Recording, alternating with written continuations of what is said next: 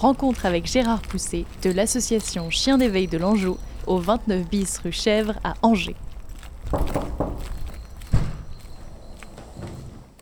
Melba Ouais, viens Melba. Stop, Moton.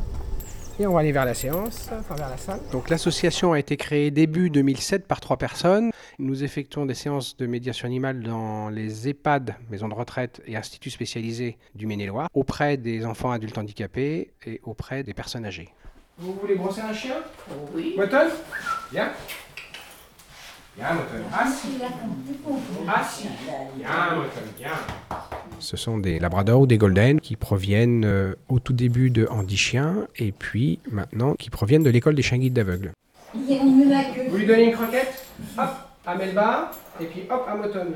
Nous avons trois chiens qui sont présents à chaque séance et les gens les caressent. Et puis quand ils se promènent avec le chien dans la salle ou dans les couloirs de la résidence, ils doivent aussi donner le nom du chien et les consignes. C'est-à-dire on y va, assis, couché, debout, à porte, etc. Donc on travaille euh, la mémoire, le déplacement. euh, il y a aussi tout le côté sensoriel. Les gens brossent les chiens. Donc en fait, d'un statut de soigné, encadré, ils passent à un statut de soignant. Donc ça les valorise.